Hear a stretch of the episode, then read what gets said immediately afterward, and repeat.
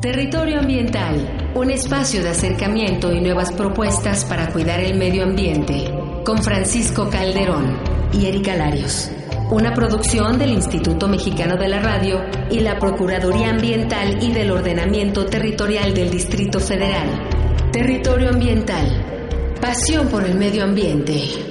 ¿Cómo le va? ¿Cómo está? Todo el equipo de Territorio Ambiental le da la más cordial bienvenida y lo invita a que se quede con nosotros los próximos minutos. Minutos de entendimiento, de conocimiento, reflexión, pues déjeme comentarle lo siguiente. Las áreas verdes juegan un papel social muy importante en el sentido de pertenencia a una ciudad. Además, es sabido que un paisaje arbolado repercute de manera positiva en el estado de ánimo y en la salud de los habitantes de un núcleo urbano. Sin embargo, es común observar en la Ciudad de México, como en otras ciudades del país, que nuestras áreas verdes adolecen de un inadecuado mantenimiento. De esto hablaremos ahora aquí en Territorio Ambiental. Soy Bonnie Perete y bien, pues hoy tendremos el tema áreas verdes y para hablarnos de la importancia que tienen las áreas verdes en nuestras ciudades, se encuentra con nosotros la doctora Alicia Chacalo. Bienvenida, ¿cómo está? También le damos la bienvenida a Francisco Calderón, Erika Larios. Se quedan con ustedes, adelante. Muchas gracias, Bonnie. Es un gusto estar nuevamente en Territorio Ambiental. Soy Francisco Calderón Córdoba. Nuestra invitada del día de hoy, Alicia Chacalo Ilú, es bióloga egresada de la Universidad Autónoma Metropolitana, Campus Iztapalapa. Tiene una maestría en manejo de recursos forestales en la Universidad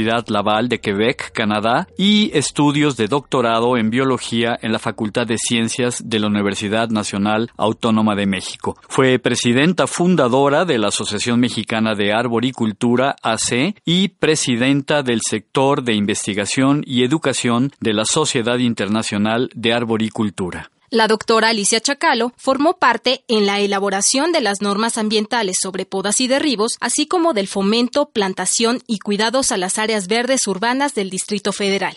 También ha desarrollado diversas tareas editoriales con el fin de promover la cultura del árbol en México. En 2004 ganó el Award for Excellence in Education, distinción que otorga la Sociedad Internacional de Arboricultura. Es profesora de la Guambas Capozalco desde 1981 y asesora en la misma institución en materia de áreas verdes dentro del programa de sustentabilidad de la unidad. Yo soy Erika Larios, Paco. Pues es un enorme gusto y un privilegio tener con nosotros a la doctora Alicia Chacalo Ilú. ¿Cómo estás, Alicia? Hola, Paco. Hola, Erika. ¿Qué pues tal? Bienvenida a Territorio Ambiental. Muchas gracias. Un gusto estar aquí con ustedes. Gracias, Alicia. ¿Qué se entiende, qué podemos considerar como un área verde dentro de la ciudad, en el espacio urbano, y cuál es la importancia que tienen estos espacios para quienes habitamos en una ciudad como el Distrito Federal o como cualquier otra en el mundo? Mira, una definición muy sencilla es que es toda aquella superficie cubierta de árboles, arbustos, herbáceas o cubrepisos, y que puede tener diferentes funciones, ya sea recreativas, de rehabilitación, de esparcimiento, diferentes funciones. ¿Un camellón, por ejemplo? Un camellón, claro, es un área verde, un triangulito ahí entre algunas avenidas cubierto de pasto es un área verde y sus principales funciones pueden ser psicológicas, pueden ser ambientales, pueden ser arquitectónicas o pueden ser de otro gran grupo al que entrarían todas las, las demás. Quiero decirte que nosotros llevamos eh, algún tiempo ya estudiando árboles y áreas verdes y definitivamente las funciones que más importantes me parecen para una ciudad, por ejemplo, como la Ciudad de México, son las funciones psicológicas. Ah, qué bien. Sí, es, es de gran impacto, ¿no? Todos los beneficios. Tú puedes estar en una avenida sumamente ruidosa, rodeada de árboles, y en la misma avenida con los mismos niveles de ruido sin árboles, y, y en la que tiene árboles percibes mucho menos los niveles de ruido. Entonces, verdaderamente es maravilloso el impacto, aunque no es real, pero es muy importante el impacto psicológico de, de las áreas verdes. Hay estudios recientes fascinantes de todo el impacto a este nivel que tienen las áreas verdes. Según eso también la recuperación, por ejemplo, de las personas que están en hospitales, la estancia hospitalaria es mucho menor en sitios arbolados, ¿no? Así es, pacientes con que tengan una vista a una ventana con arbolado, su recuperación es mucho más rápida. No muchos muchos hospitales no tienen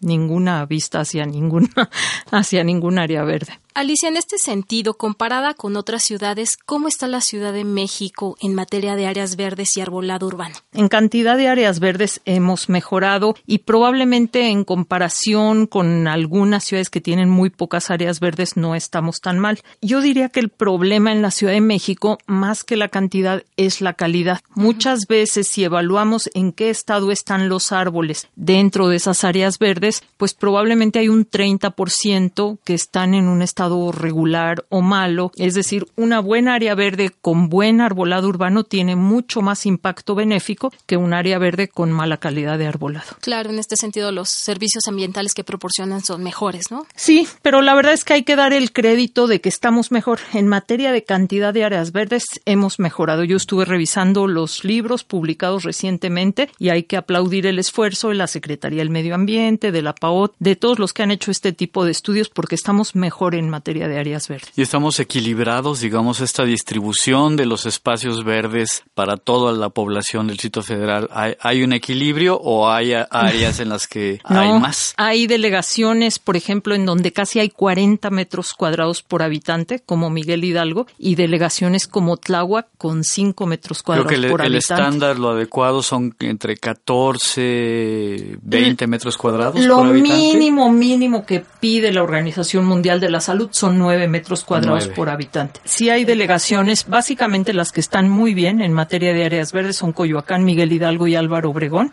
Y, y, ahí tenemos como siete delegaciones que no están muy bien en cuanto a áreas verdes urbanas, pero por estar en suelo de conservación, por ejemplo, Xochimilco, Milpa Alta, Coajimalpa. Entonces, aunque no tengan tantas áreas verdes urbanas, están en suelo de conservación, pero las que están bajas, pues la de Cuauhtémoc, Benito Juárez, las delegaciones más céntricas sí tienen mucho más pavimento que, que áreas verdes urbanas. Y digamos un poco para solventar estos desequilibrios, existen en, en la Ciudad de México concretamente proyectos que eh, sean pioneros, innovadores en este sentido para buscar este pues eh, equilibrio, el tener un, un, mejor arbolado tanto en las condiciones eh, sanitarias, de distribución, etcétera. Yo siento que hemos mejorado mucho, muchísimo en materia de arbolado urbano en la Ciudad de México comparado con otras ciudades de provincia. Ya hay un programa de capacitación para que toda la gente que poda árboles tenga que tomar un curso de certificación que imparte la Secretaría del Medio Ambiente. Uh -huh. Eso me parece maravilloso. Sin embargo, hay tal intercambio de personal al, inter al interior de las delegaciones que la gente asciende rápidamente y para que vuelvan a tomar el curso, los nuevos, claro. pasa hasta el siguiente año y muchas veces pues un curso de una semana no es suficiente para capacitarlos en materia de poda. Entonces es como borrón y cuenta nueva cada ratito, cada ratito en materia de capacitación. ¿sí? O por ejemplo, ya tomaron el curso los trabajadores, pero muchas veces no tienen el equipo, no tienen sillas de trepa, no tienen cuerdas, no tienen cascos. Y esto es muy delicado, poner a un trabajador a podar abajo de cables claro. de electricidad sin el equipo apropiado es poner en riesgo su vida y su vida y la de la gente que, que lo rodea en el momento en que pudiera haber un accidente. Entonces, ese tipo de cosas todavía tienen muchos bemoles, ¿no? En materia de equipo y eso todavía no estamos muy bien. O lo que les acabo de decir, estamos mejor en cantidad de áreas verdes, pero todavía nos falta en cuanto a calidad de arbolado urbano. Claro. Alicia, en nuestra ciudad es recurrente ver árboles rodeados de concreto, en medio de cables de luz y de teléfono, sin riego aparente y en un suelo compactado. ¿Cómo sobreviven estos árboles? ¿En qué debe consistir el buen mantenimiento del arbolado? Es una urbano? buena pregunta. Más de la mitad de nuestros árboles en las calles están plantados abajo de cables. Vivimos en una ciudad muy pavimentada, muy construida, densamente construida y la gran mayoría padecen serios problemas de falta de espacio suficiente para crecer. El riego, no se diga, nuestras en las delegaciones nuestros árboles a simple vista se ve no tienen un sistema de riego integrado. He asistido a congresos en países con mucho menos recursos que México y sus árboles recién plantados tienen un sistema de riego. Yo siento que hacia allá debemos de modernizarnos. Debería de haber un compromiso que no se pueda plantar un árbol si no se garantiza el riego los primeros dos años, ¿no? Entonces, hay que decir que la Ciudad de México no tiene condiciones climáticas extremas. No hace mucho frío, no hace excesivamente mucho calor como en otras partes del mundo y por eso muchos árboles sobreviven. Entonces, muchos árboles verdaderamente se merecen un monumento a la supervivencia porque en sitios muy difíciles y en condiciones de poco mantenimiento logran darse exitosamente sí. y vivir muy bien. Alicia, la Universidad Autónoma Metropolitana mexicana lleva ya tres décadas estudiando este tema, el tema del arbolado urbano. ¿Cuáles son los proyectos que tienen ahorita? ¿Sobre qué están trabajando la UAM? Tenemos un programa muy novedoso de plantación de árboles, de mantenimiento. Yo diría que verdaderamente único en la Ciudad de México. Están cordialmente invitados a conocerlo el, día que quieran. Y pongo esto, por supuesto,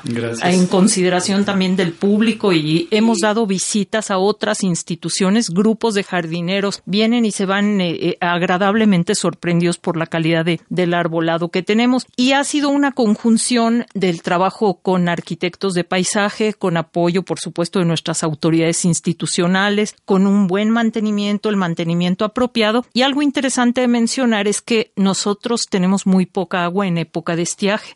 Entonces, cuando plantamos árboles en la Guamas Capozalco, tiene que haber alumnos que adopten, cada uno, cada alumno adopta un árbol y se compromete a ponerle una cubeta de 20 litros de agua a cada arbolito recién plantado durante los primeros dos años. Y con este compromiso hemos logrado 100% de supervivencia en nuestros programas de plantación. Entonces, acciones muy sencillas pueden hacer la diferencia. Así es. Alicia, pues se nos acaba el tiempo. ¿Cómo puede la gente acercarse a la UAM, a estos trabajos tan interesantes que, llevan haciendo durante tantos años y pues eh, concretamente contigo, Alicia? Eh, por correo electrónico ahora es lo más sencillo. Estoy de sabático, así es que es mucho más fácil que me contacten por correo electrónico y mi dirección es ach como Alicia Chacalo arroba correo.azc.guam.mx. Nuevamente. ACH arroba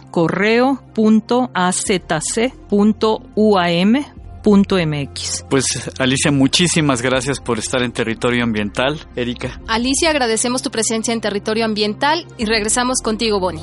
Muchísimas gracias a Paco, muchísimas gracias a Erika, también gracias a la presencia de nuestra invitada, la doctora Alicia Chacalo, quien nos habló de la situación del arbolado urbano en el Distrito Federal. Hay que tomar conciencia y todos manos a la obra. A nuestro auditorio le recordamos que pueden seguir a la PAOT a través de las redes sociales Facebook, Twitter y YouTube. También en su sitio de internet www.paot.mx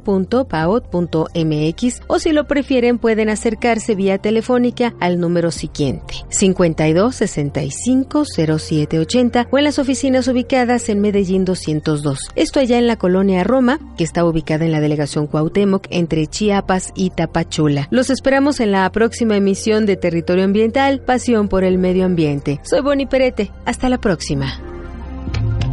Territorio Ambiental, un espacio de acercamiento y nuevas propuestas para cuidar el medio ambiente. Con Francisco Calderón y Erika Larios. Una producción del Instituto Mexicano de la Radio y la Procuraduría Ambiental y del Ordenamiento Territorial del Distrito Federal. Territorio Ambiental. Pasión por el medio ambiente.